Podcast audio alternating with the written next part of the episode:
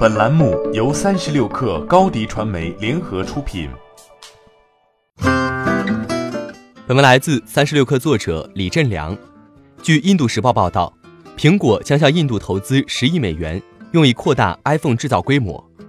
苹果将通过其合作伙伴向印度投资十亿美元，富士康将成为苹果这一最新举措的投资合作伙伴。其清代工厂将为苹果制造供应全球的产品。此外，一系列苹果组件供应商也将在印度投资，推进印度制造。这可以认为是苹果供应链多元化的努力。九月一号起，从中国运往美国的智能手表、蓝牙耳机、平板电视，包括苹果的智能手表 Apple Watch、蓝牙耳机 AirPods 在内，开始面临百分之十五的关税。十二月十五号起，iPhone 也将面临这样的关税提升。目前，苹果的大多数产品都是在中国制造。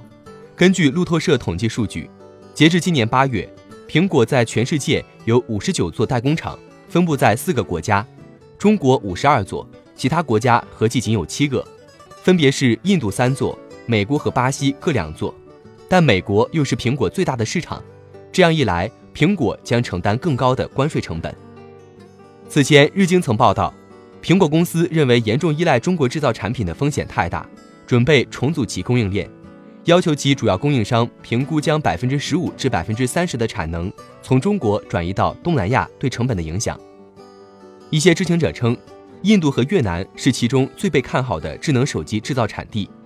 与此同时，扩大印度的本地化生产有助于苹果公司增进与当地市场的关系。一来，印度对电子产品征收百分之二十的进口税，在当地生产可以降低生产成本；二来，根据印度相关法律法规。苹果在印销售产品需要在当地采购百分之三十的零件，才可能获准设立零售商店。印度人口众多，潜力巨大，以出货量计已成为全球第二大市场，是所有一线厂商都不可忽视的重要市场。但苹果在印度市场每年只能销售一二百万台 iPhone。根据统计，二零一七年该公司在印度销售创纪录的三百二十万部 iPhone，但二零一八年则下滑近半，仅售出。一百七十万部，苹果显然对这样的成绩不满意。去年年底，苹果已经更换了印度主管，由原诺基亚消费者业务首席运营官接班，以求提振当地份额，扩大本地生产，开设门店，或有助于达成这个目标。欢迎添加 baby 三十六克 b a b y 三六 k r 加入克星学院，每周一封独家商业内参，终身加入学习社群。聊风口谈创业，和上万课友一起成长进化。高迪传媒，我们制造影响力。商务合作，请关注新浪微博高迪传媒。